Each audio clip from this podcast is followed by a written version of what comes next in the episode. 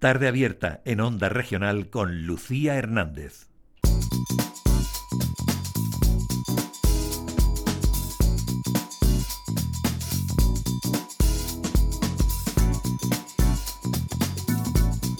Nos vamos directamente a otras cuestiones. Son las 6.50 minutos y nos vamos hasta Lorca. Ahí está nuestro compañero Alfonso Martínez. Vamos a tener una de esas conversaciones que siempre nos gusta tener atendiendo a necesidades de un colectivo como son las personas que padecen fibromialgia. Buenas tardes, Alfonso. Hola Lucía, muy buenas tardes. Bueno, tenemos una invitada de honor esta tarde. Cuéntanos.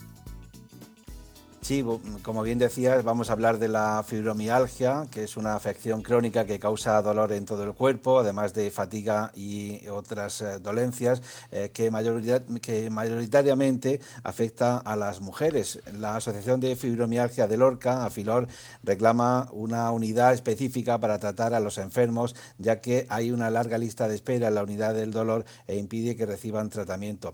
Su presidenta es eh, Antonia Robles, que ha denunciado pues, un cierto abandono por parte de la sanidad pública eh, a las personas que padecen fibromialgia. Eh, Antonia, creo que, ya nos está escuchando.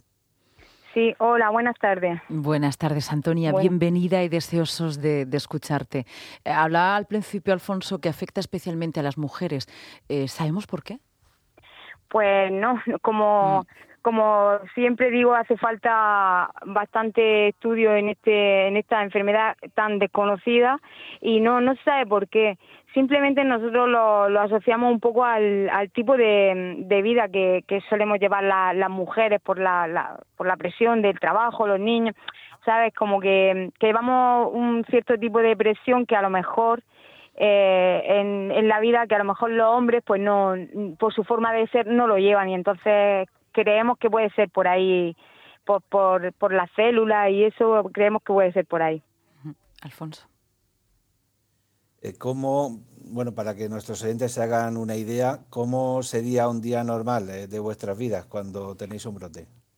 Pues mira, eh, nosotros tenemos dolor las 24 horas del día, los 365 días del año. Luego, eso es un día normal. Luego hay eh, épocas donde tenemos brotes, nosotros les llamamos brotes, donde el dolor se acentúa, eh, el cansancio, la fatiga se acentúa. Eh, nosotros no, no tenemos eh, una calidad de sueño, nuestro cuerpo no descansa, el sueño que tenemos no es reparador y entonces, claro, ya te levantas entumecido, con mucho dolor y, y agotado porque no has llegado a descansar como una persona normal. Entonces, nuestro día a día es muy duro. Esta enfermedad tiene más de 100 síntomas. Ya no es solo el dolor, eh, hay bastante deterioro cognitivo, o sea que es una enfermedad bastante mm, difícil de, llevar el día a día, sin contar ya cuando estamos, ya te digo, cuando tenemos brotes que todo, todo se acentúa. Esto llevará consigo, primero, eh, la complejidad del diagnóstico y luego la cuestión laboral, la baja total. El diagnóstico, pues nos pasamos entre tres y cuatro años peregrinando de mm. especialista en especialista para, claro, porque no hay una prueba específica que te dé el diagnóstico. Luego, cuando te diagnostican la enfermedad después de estar dos o tres años haciéndote pruebas, eh, te dicen que tienes esta enfermedad, pero tampoco hay un tratamiento específico para poder ir llevando calidad de vida. Entonces, es muy, muy difícil. Y luego lo que tú has dicho, el tema laboral, eh, es complicadísimo. Hay personas que tienen una fibromialgia en, en, un modo más leve y pueden ejercitar algún tipo de trabajo, pero hay otras que tenemos un grado severo que ya solo con hacer las tareas de casa mm, nos cuesta muchísimo. Hay días que, como yo digo, eh, me cuesta terminar el día porque porque no llego al final del día y estoy agotada. Pues imagínate una jornada laboral y luego también pues tener que estar pidiendo, tengo que ir a, revisión, tengo que ir al médico, tengo que hacerme esta prueba. Es, muy complicado, es muy complicado. Alfonso. Sí, son constantes las pruebas, eh, el ir al médico por, por tantos síntomas, eh, por eh, bueno, secuelas de, de, tantas dolencias. yo creo que, que, no sé, ¿qué, ¿cómo es la relación con, con el médico? Porque Mm, habrá veces que no tendréis ganas de, ir y seréis muchas veces, eh, tendréis que automedicaros porque, eh, yo creo que es una enfermedad que sobrepasa un poco a los, a los médicos, que no saben muy bien cómo atajarla. Eh, ¿Cómo es esa relación que, que mantenéis con la sanidad pública?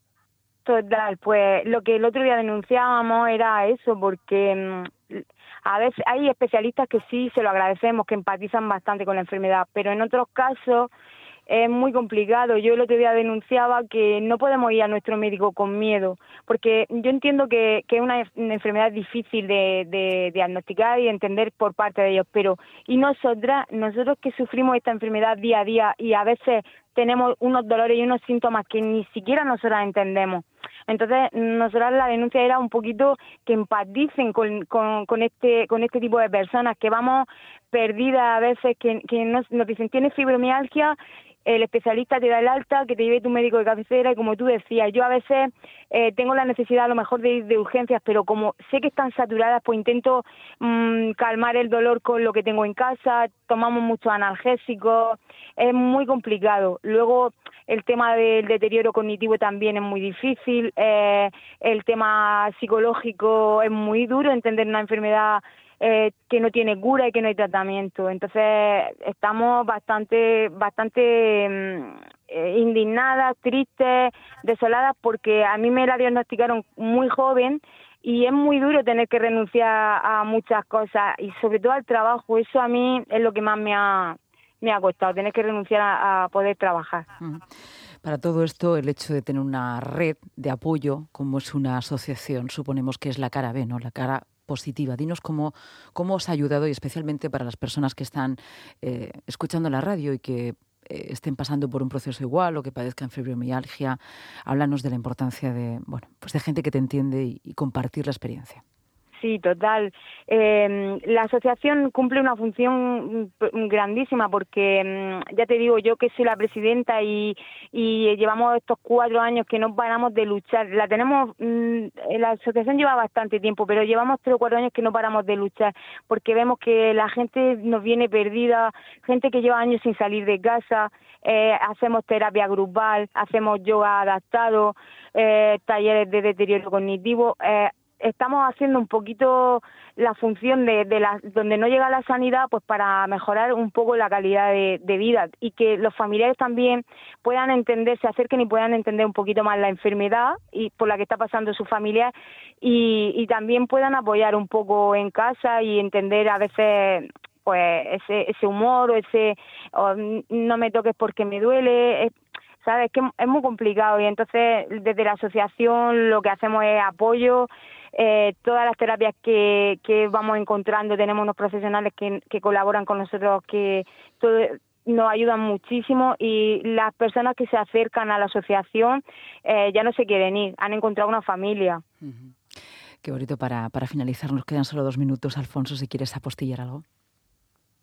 Pues nada, que, que, haya un poco más de, de sensibilidad por parte de, de, la sanidad pública, que también se cuide eh, esa, ese problema psicológico que padecen eh, estas, estas personas y que, y que bueno, también necesitan ayuda incluso las, las familias, ¿no? Que, que, mm. apoyen a esta asociación que está haciendo un gran trabajo. Mm, sobre todo, os lo digo a los dos, ¿no? Y especialmente a Antonia, eres la principal afectada, pero luego si miramos al, alrededor, ¿no? A la familia, a los allegados, los amigos, es necesario también un apoyo extra, ¿no? Para todo este círculo. Antonia, muchísimas gracias y un fuerte abrazo. Y gracias por decirlo también públicamente, porque a veces lo que más cuesta es poder manifestarlo. Así que muchas gracias. Gracias, gracias a vosotros. Cómo no, cómo no. Un beso. Alfonso, muchísimas gracias, compañero. Un placer. Buenas tardes, Lucía.